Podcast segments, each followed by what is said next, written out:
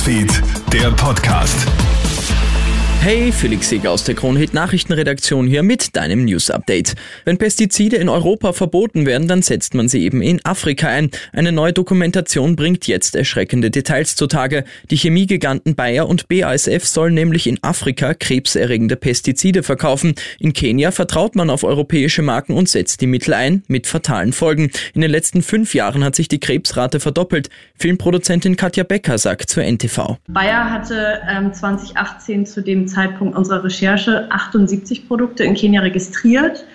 Nach unseren Recherchen ähm, war zu diesem Zeitpunkt 23 Produkte davon in der EU verboten. Ähm, und dahinter kann meiner Meinung nach ähm, ja schon ein System vermutet werden und nicht nur ein Versehen. Bizarre Szenen spielen sich jetzt in Afghanistan ab. Auf Videos im Web sieht man dort jetzt Taliban-Kämpfer, die mit Maschinengewehren bewaffnet in einem Nationalpark Tretboot fahren. Einer der Kämpfer trägt sogar eine Panzerfaust. Der Nationalpark, in dem die Bilder entstanden sind, liegt in der Region Bamiyan. Dort hatten die Taliban 2001 weltweit für Entsetzen gesorgt, als sie die dortigen weltberühmten Buddha-Statuen gesprengt hatten.